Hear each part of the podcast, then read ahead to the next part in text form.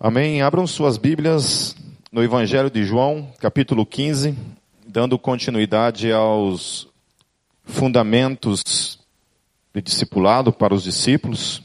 Essa é a segunda parte. A primeira parte foi falada domingo passado, onde eu expus três fundamentos no Evangelho de João, no capítulo 14, onde a gente trabalhou três fundamentos. Quem teve célula essa semana pode revisar isso um pouco, né? Qual foi o primeiro fundamento? Não negociem absolutos. Amém?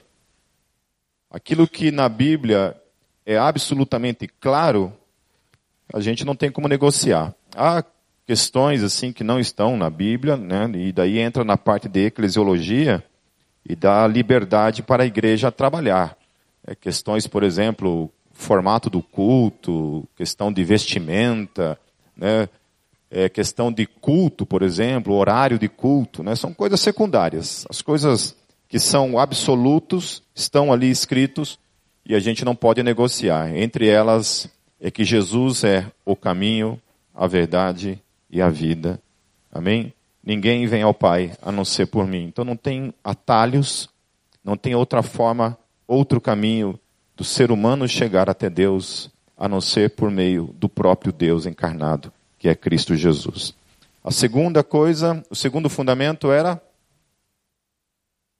que Jesus nos deu todo o poder e autoridade, obrigado, para operarmos coisas como ele operou, o mesmo poder que vem do Espírito Santo está em cada um de nós. Portanto, nós temos o mesmo poder agindo em nossas vidas para operar aquelas mesmas obras que Jesus operou e Jesus falou que vocês poderiam fazer coisas ainda maiores do que ele.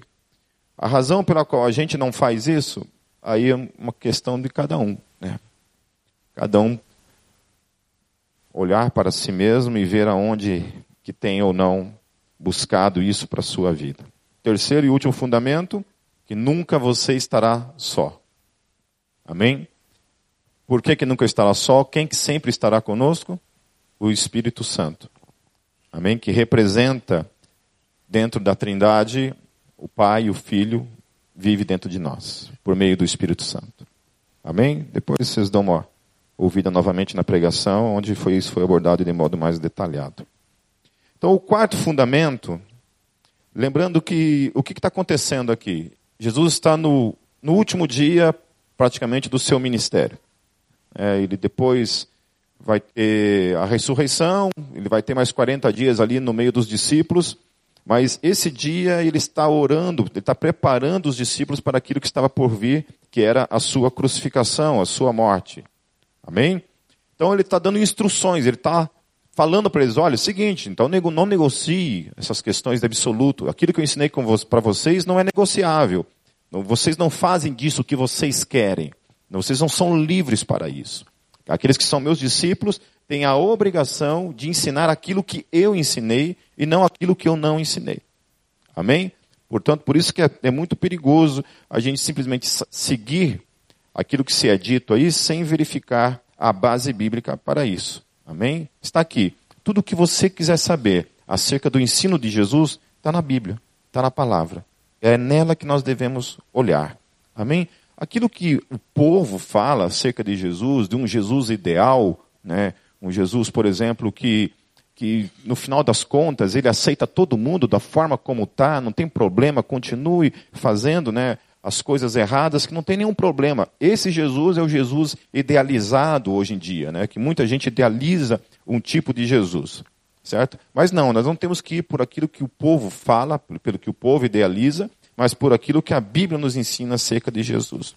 Não existe, meus queridos, volto a afirmar, não existe nenhuma fonte histórica fora do Evangelho aonde nós podemos olhar e aprender acerca da pessoa de Jesus. Não existe. Tudo que qualquer pessoa na face da terra afirmar acerca de Jesus de Nazaré se baseia no Novo Testamento. Amém? Amém? Por isso que para mim, quando perguntam, é, por que o cristianismo, Pipe? Por que não as outras religiões? Né? Alguns argumentam até de milhares e milhares de religiões, outros deuses. Por que não outros deuses? Por que o teu Deus? Porque Jesus Porque Jesus de Nazaré. E sempre para mim o argumento fundamental é esse: que todas as religiões da face da terra, seja qual for, da face da terra, reconhecem que Jesus de Nazaré foi algo muito especial. Ou um grande profeta, ou uma, o espírito mais elevado, ou um grande avatar, ou um grande mestre, e por aí vai. Amém? Então, quando eu olho para isso, a minha grande pergunta sempre é: como que você sabe disso? Quando você afirma qualquer coisa acerca de Jesus de Nazaré, como você sabe disso? É.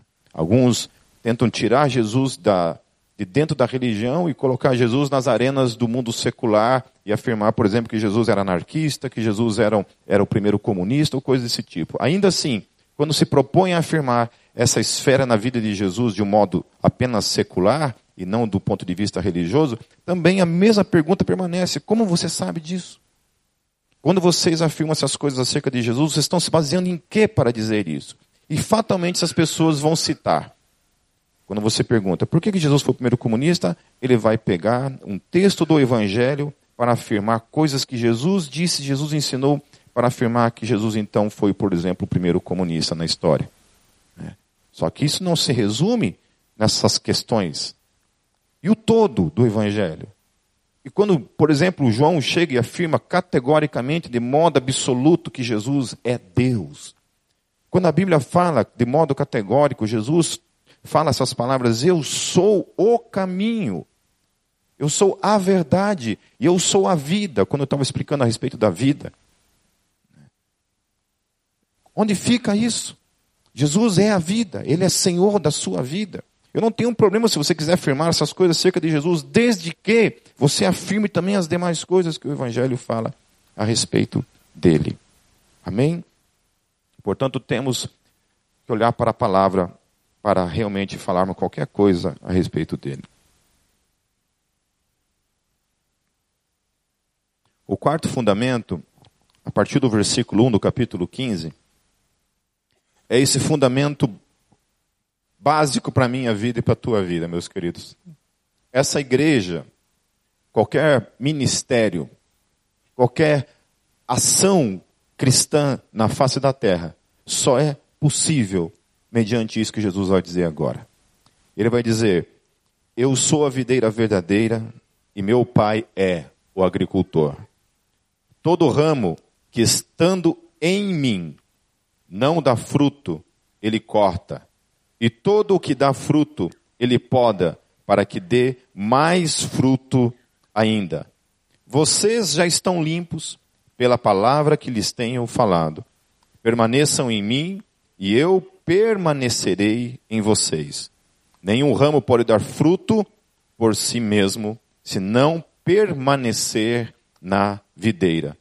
Vocês também não podem dar fruto se não permanecerem em mim. Eu sou a videira, vocês são os ramos. Se alguém permanecer em mim e eu nele, esse dá muito fruto. Pois sem mim vocês não podem fazer coisa alguma. Se alguém não permanecer em mim, será como o ramo que é jogado fora e seca. Tais ramos são apanhados, lançados ao fogo e queimados. Se vocês permanecerem em mim e as minhas palavras permanecerem em vocês, pedirão o que quiserem e lhes será concedido.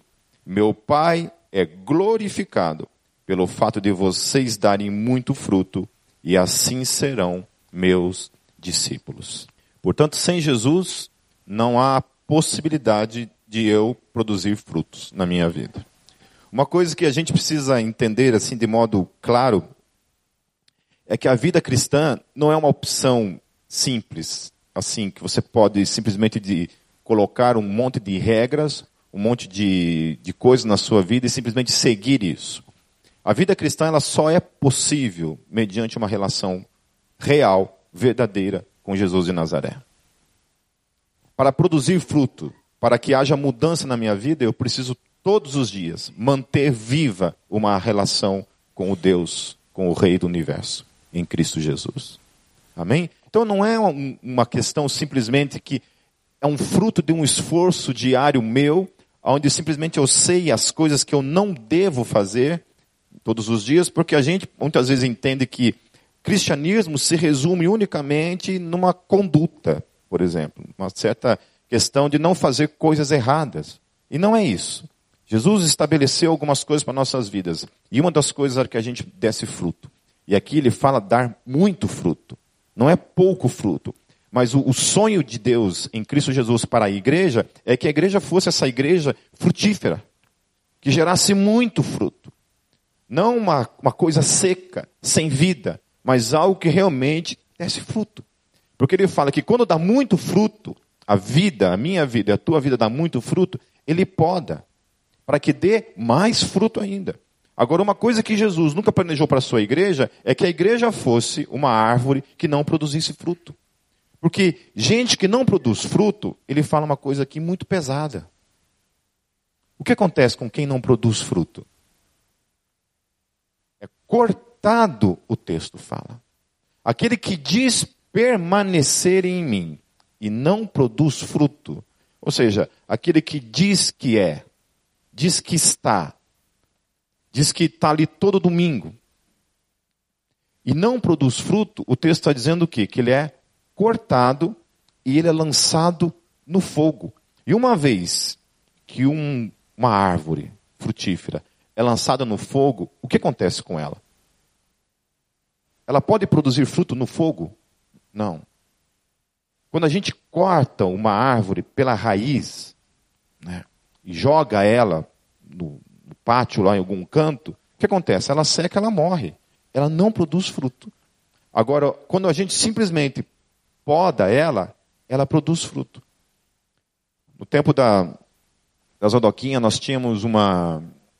Atrás da, do, da tinha uma árvore assim, bem seca, depois eu fui descobrir que árvore que era, eu nem sabia que árvore que era, estava lá, ela estava praticamente seca assim. Ela estava toda, toda tomada desses parasitas, né?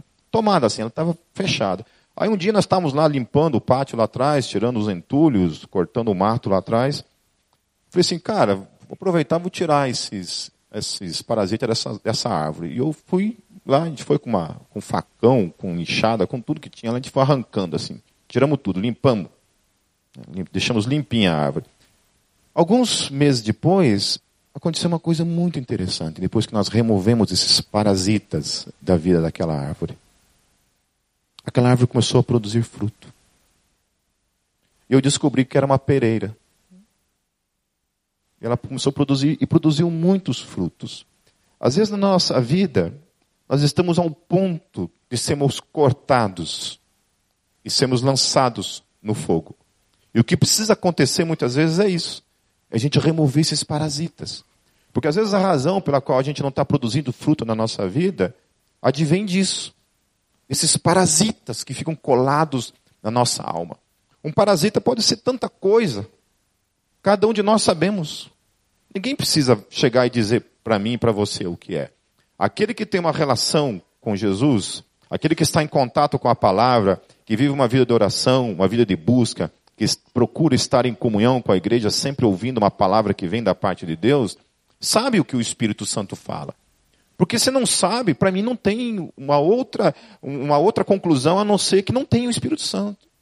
Porque eu não, eu não posso dizer assim que a minha experiência tem que servir para cada um de vocês, mas o que eu sei é que comigo funciona assim. Não tem um momento na minha vida em que eu estou fazendo uma coisa errada, algo contrário à vontade de Deus, e que eu simplesmente não sou advertido pela pessoa do Espírito Santo, falando na minha consciência, falando comigo o tempo todo: Pipe, você está errado. Não vá por esse caminho. Não faça isso. Não faça isso. O tempo todo. Então, Deus, o tempo todo, por meio do Espírito Santo, que é esse que está em nós, nós não estamos sozinhos porque Ele está com a gente, e o Espírito Santo, se nós cremos realmente que Ele é uma pessoa, amém? Não é uma, uma energia, não é simplesmente um vento, mas é uma pessoa que fala. O texto fala o tempo todo que o Espírito Santo fala com a gente. Ele nos ensina, ele nos direciona o tempo todo. O Espírito Santo está fazendo isso na minha vida e na tua vida. Então ele, ele mostra para mim e para você quais são os parasitas que estão na nossa vida, consumindo a nossa energia para que a gente não gere fruto. Pode ser preguiça. Né? Pode ser preguiça. Exu preguiça. Né? Aquele troço que fica ali, que impede a gente de buscar, de orar, de jejuar, de santificação, de leitura, de um monte de coisa na nossa vida. Pode ser isso. Pode ser trabalhar demais. Pode ser trabalhar demais. Não tem tempo. Só trabalha, trabalha, trabalha, trabalha. Pode ser o namoro. Pode ser pornografia. Pode ser drogas. Pode ser tanta coisa, meus queridos. Né? E aí, a gente for começar a numerar as possibilidades aqui, a gente vai longe. Mas cada um de nós sabe qual que é o parasita. Ou os parasitas que estão ali. Pode ser melindre, gente melindrosa, que tem tanta dó de si mesmo, tanta pena de si mesmo, que acha que nem para Deus não serve. Gosto daqueles textos que falam assim, trapo de imundícia. Ele tem um orgasmo quando ele escuta isso. Porque ele é isso, ele é trapo de imundícia. Não que a gente não seja. Mas se apega nessas coisas não para gerar arrependimento, mudança e busca, mas para se esconder atrás disso, buscando para a vida, talvez uma vida de, de infrutífera na sua vida.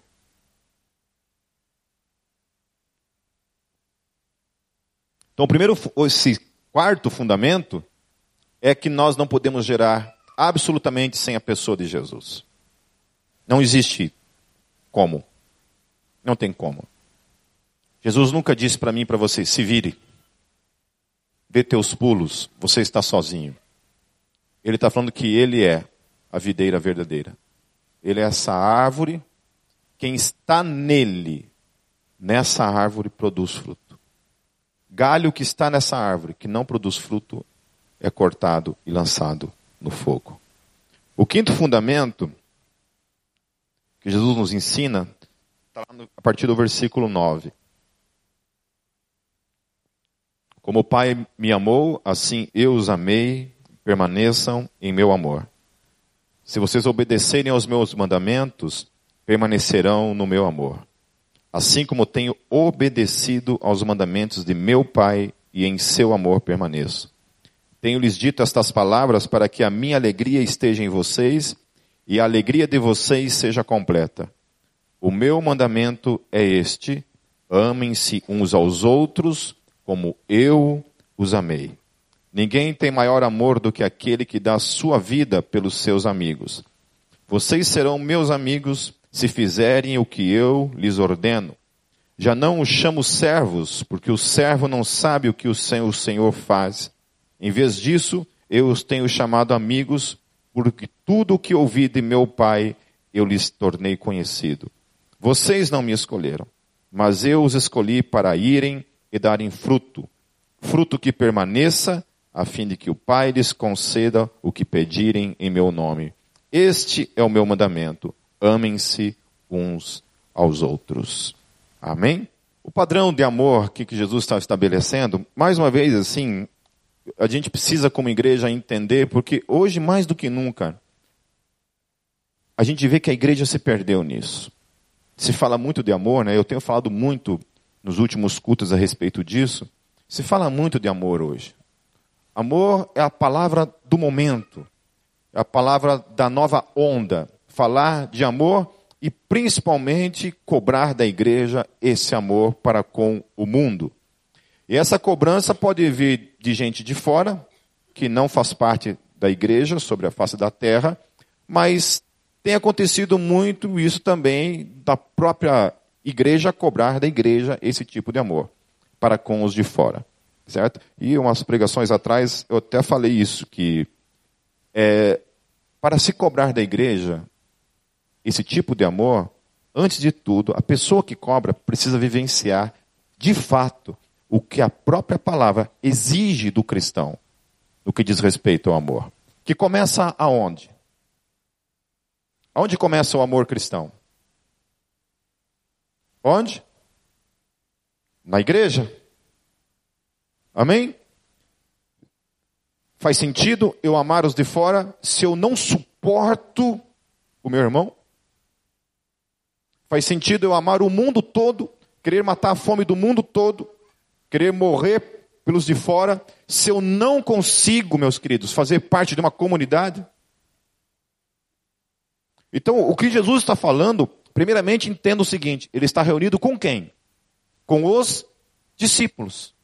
Ele não está reunido com o sinédrio, ele não está reunido com os judeus, ele não está reunido com os romanos, ele não está reunido com os gregos, ele está reunido com os seus discípulos. E é para eles, especificamente para eles, esse momento está sendo voltado. Vocês, meus discípulos, vocês têm que se amar uns aos outros como eu amo vocês. Esse é o parâmetro. Aqui, ó. É aqui que nós temos que olhar. E a ordenança, então, vem primeiro para a igreja. E o que está acontecendo hoje? Né? É, o, é o ramo da igreja, é o movimento da igreja, eu vou colocar isso entre aspas, é o movimento da igreja que mais tem crescido hoje no Brasil. Movimento dos desigrejados. A igreja desigrejada. É, apesar de que não, não é nem possível se falar isso, sabia? Por que não é possível falar igreja desigrejada? Por que, que não, tem, não é possível se usar esses termos? Porque igreja é o quê? É assembleia. Você não é igreja.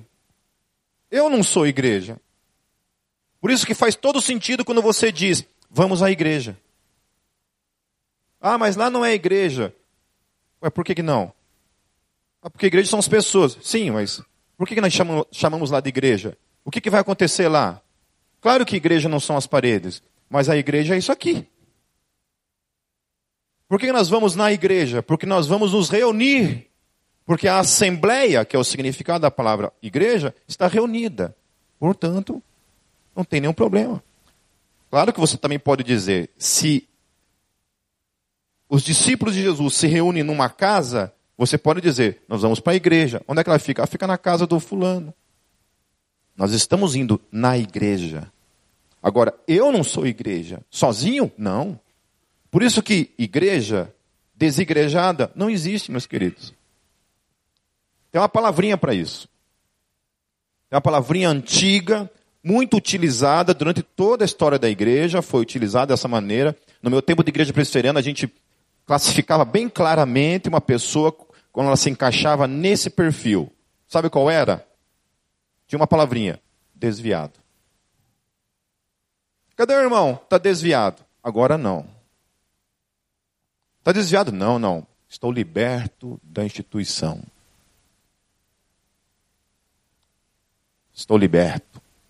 Agora sim eu vivo um cristianismo verdadeiro na minha vida. Só eu, mais ninguém. Não me reúno com hipócritas, não contribuo com mais nada, não sirvo em mais nada, eu vivo a minha igreja e ponto final. Aí o texto vem e, contraria tudo isso. Volto a falar, para onde nós temos que olhar? Para o que se diz aí fora ou para a palavra? Para a palavra. Amém? Nós somos discípulos de quem? De, do que se diz aí fora ou do, da, da Bíblia? Ou de Jesus? Se é de Jesus, onde está o ensino de Jesus? Nos evangelhos. Então Jesus está dizendo assim, olha, ame-se uns aos outros como eu amei vocês. E aí o padrão de Jesus é lindo. Porque olha só, um outro texto que eu já tenho falado, usado bastante ultimamente, que se encontra lá no próprio Evangelho. Eita, acho que, não sei se é o capítulo 13. Eu, eu vou ler o Evangelho aqui, depois vocês procurem e acham. Diz assim: Antes da festa da Páscoa, Sabendo Jesus que a sua hora de passar deste mundo para o Pai já tinha chegado, como havia amado os seus, repita comigo, amado os seus. Quem que ele amou? Os seus. Quem que eram os dele? Os discípulos.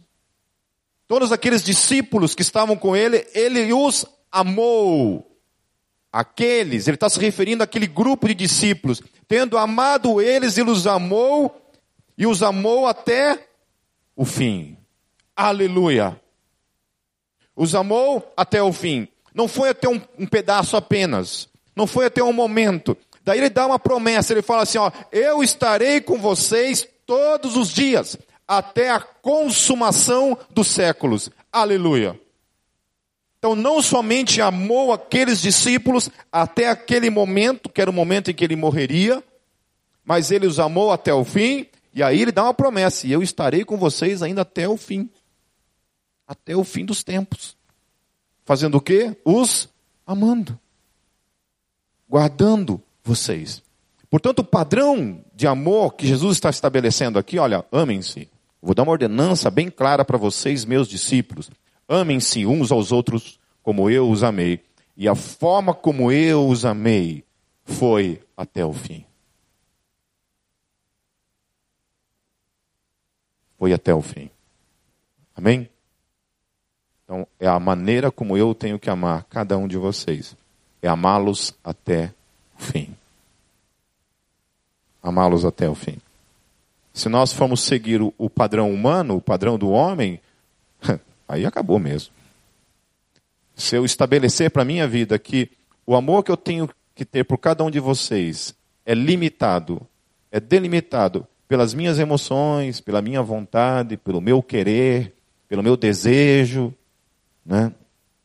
Desejo de estar juntos, desejo de vir para a igreja, desejo de amar as pessoas, de suportar as pessoas. Ninguém fica. Ninguém permanece. Se nós estabelecemos nesse parâmetro, que é o parâmetro do, do relativismo, né, que daí a vida cristã e o amor cristão é determinado pela, por aquilo que a gente pensa, aquilo que a gente acha, e não por aquilo que a palavra nos desafia. Amém? Então, o quinto fundamento é que nós devemos amar uns aos outros, fundamentado no padrão que Jesus nos amou até o fim. Como ele nos amou, devemos amar uns aos outros. O sexto e último fundamento.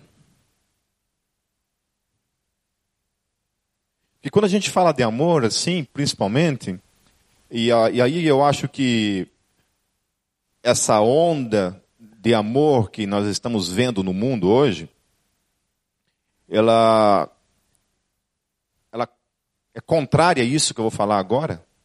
Porque esse é o projeto, é o sonho né, que, que essa nova geração trouxe para a igreja. Olha, igreja, vocês nunca amaram ninguém, vocês não sabem amar. Eu já falei que eu vou fazer uma pesquisa, né, perguntando para essas pessoas como que é que elas amam, para elas ensinarem a gente. É. Fazer assim, primeiro, é, conferência de amor real e verdadeiro da comunidade Gólgota e chamar essas pessoas para serem as palestrantes e nos ensinarem como é que se ama de verdade. Porque, segundo essas pessoas, a igreja, nesses mais de 20 séculos, não sabe amar e tem que aprender com eles. Porque eles sim sabem amar. A gente não sabe amar. E aí se tem um entendimento, então, que esse amor, de alguma forma, esse amor que não é fundamentado na Bíblia, mas é um amor aí de qualquer jeito, que esse amor, de alguma forma, fará o mundo então se converter a Jesus.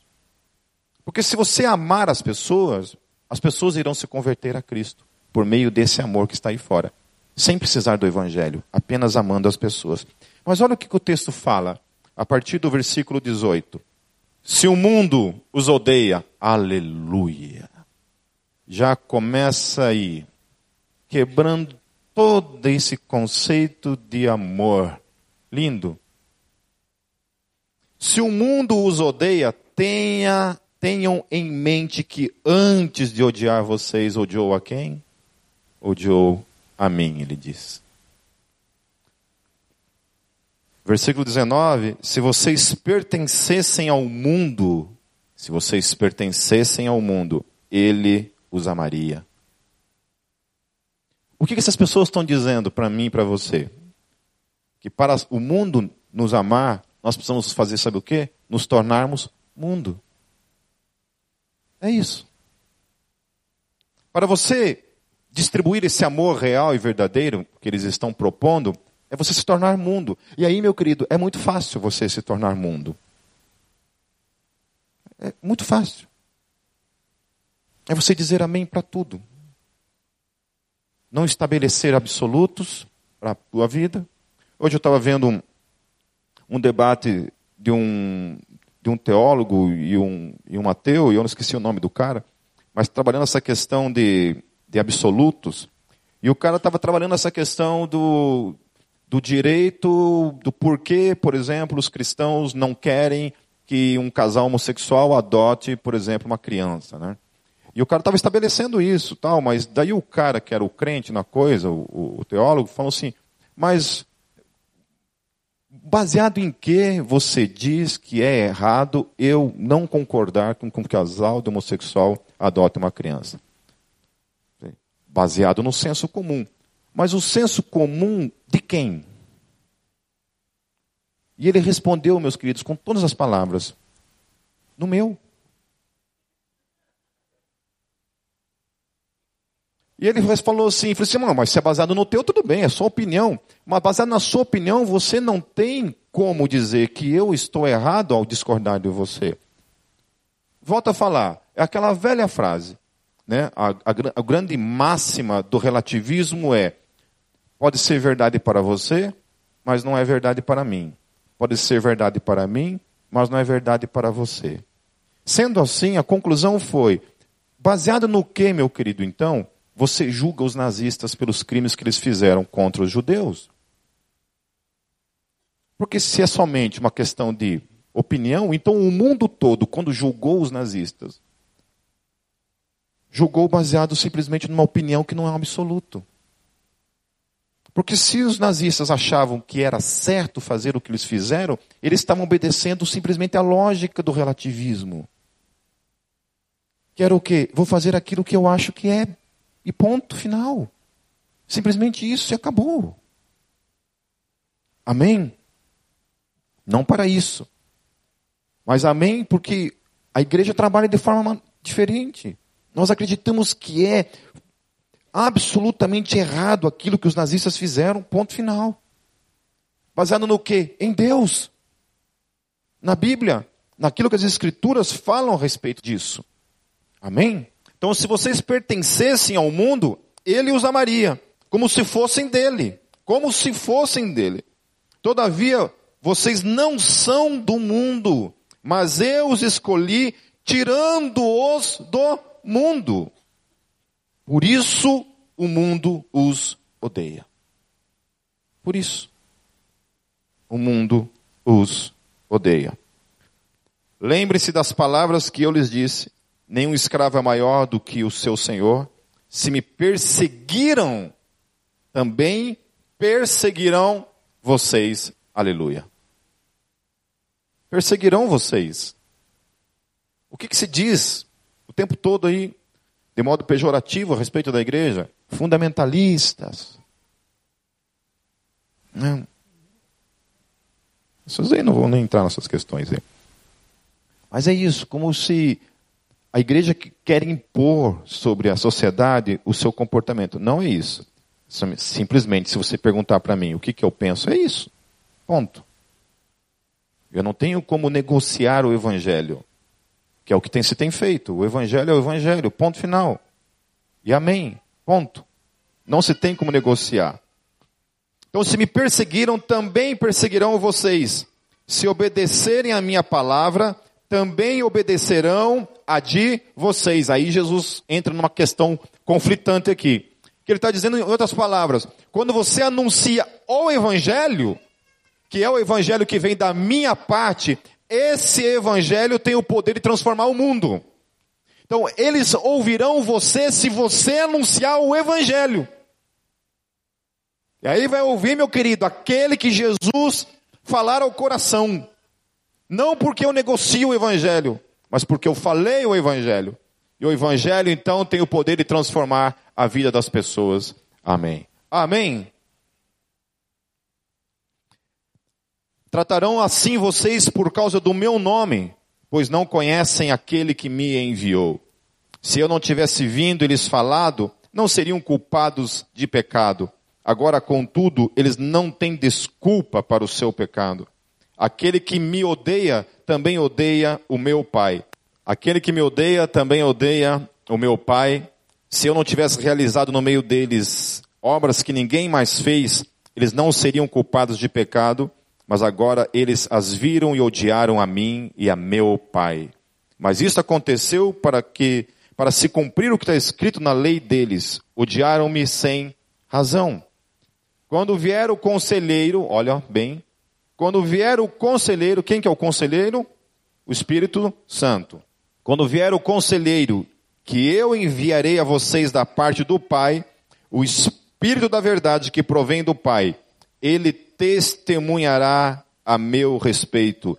E vocês também testemunharão, pois está comigo, estão comigo desde o princípio. Então, encerrando, meus queridos, o Espírito Santo foi enviado, nós somos essa, esse instrumento do Espírito Santo que Deus usa para anunciar o Evangelho, amém? E quando a gente prega o Evangelho, o Espírito Santo age. Quem que age? O Espírito Santo.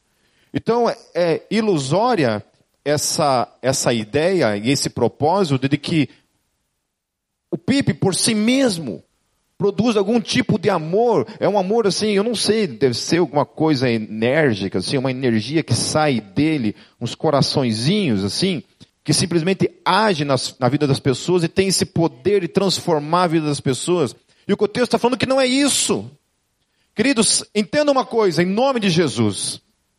Qualquer poder que tem para transformar a vida da pessoa vem por meio da palavra anunciada que o Espírito Santo se utiliza disso para convencer uma pessoa do seu pecado.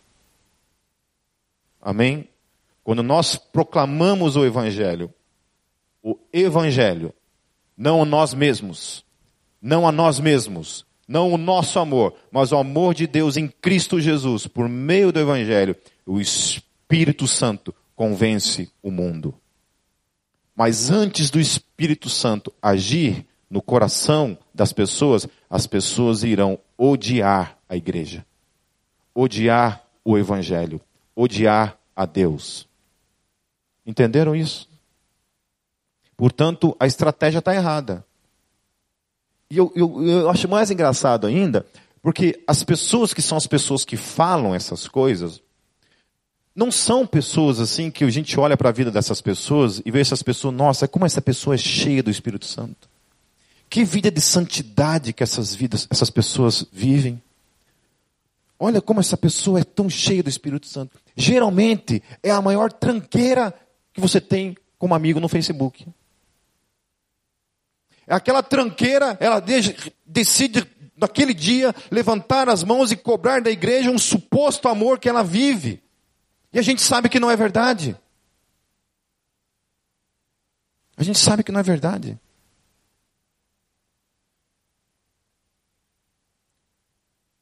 Amém? Mas que nós permaneçamos, meus queridos, fazendo aquilo que nós fomos chamados para fazer. Quando Jesus dá a sua ordenança para a grande comissão, portanto, ide por todo o mundo, pregai o evangelho a toda a criatura, ensinando-os tudo o que eu vos ensinei.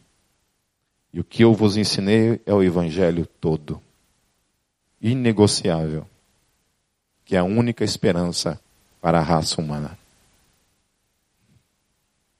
O mesmo evangelho que transformou eu e você há 30, 20, 15, 10, 5, 1 ano atrás.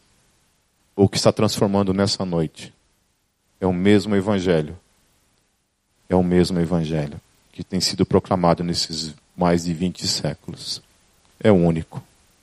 Amém? Então, sem Ele nós não podemos fazer nada. Amém? Devemos nos amar uns aos outros como Ele nos amou. E se perseguiram a Jesus, irão perseguir a igreja. Amém? Sem ilusões. Sem ilusões. Vamos fechar nossos olhos. Senhor Deus, nós, nós reconhecemos nessa noite, Jesus, que esse encontro, essa reunião aqui, ela só tem sentido porque o Senhor está aqui até mesmo a nossa própria vida, Deus, no dia a dia, só tem sentido, Senhor, como filhos, se aquilo que nos move, Deus, é uma vida gerando frutos no Teu reino. Deus, nós queremos aprender a amarmos uns aos outros, como o Senhor nos amou. A gente sabe que isso não é possível por meio de nós mesmos, mas só é possível por meio do teu Espírito que habita em nós. Que uma vez que nós temos o nosso coração prostrado diante do Senhor, numa busca diária, sabemos que o Senhor nos capacita até mesmo a amarmos uns aos outros. Nós não somos nada sem o Senhor. Nós somos incapazes de viver qualquer espécie de, de vida que se denomine cristã, se não for fruto do teu espírito vivendo em cada um de nós. Senhor Jesus, nos ajude a vivermos a realidade que Paulo viveu, Deus, quando ele pôde dizer, Jesus. Portanto, não sou eu mais quem vivo, mas Cristo vive em mim. E a vida que agora vivo, vivo-a na fé, no Filho de Deus que me amou e se entregou por mim. Queremos que o Senhor viva em cada um de nós, Senhor Jesus. Intensamente a tua vida para que a gente gere frutos. Senhor Jesus, também nos ajude, Senhor, a sermos luz nesse mundo. Luz, não trevas. A sermos sal que dá gosto e sabor a esse mundo. Porque o teu evangelho é vida. Ele é o único que pode ressuscitar aqueles que estão mortos. Sopre do teu espírito sobre cada coração está nesse lugar nessa noite, Senhor, para que sejamos cheios do teu espírito, Senhor. Perdoe todos os nossos pecados, Senhor Jesus. Limpa de nossas vidas todos os parasitas que têm roubado a seiva da vida e nos impedido de gerar frutos. Muitos frutos. Eu que oro e peço em teu nome, Jesus. Amém.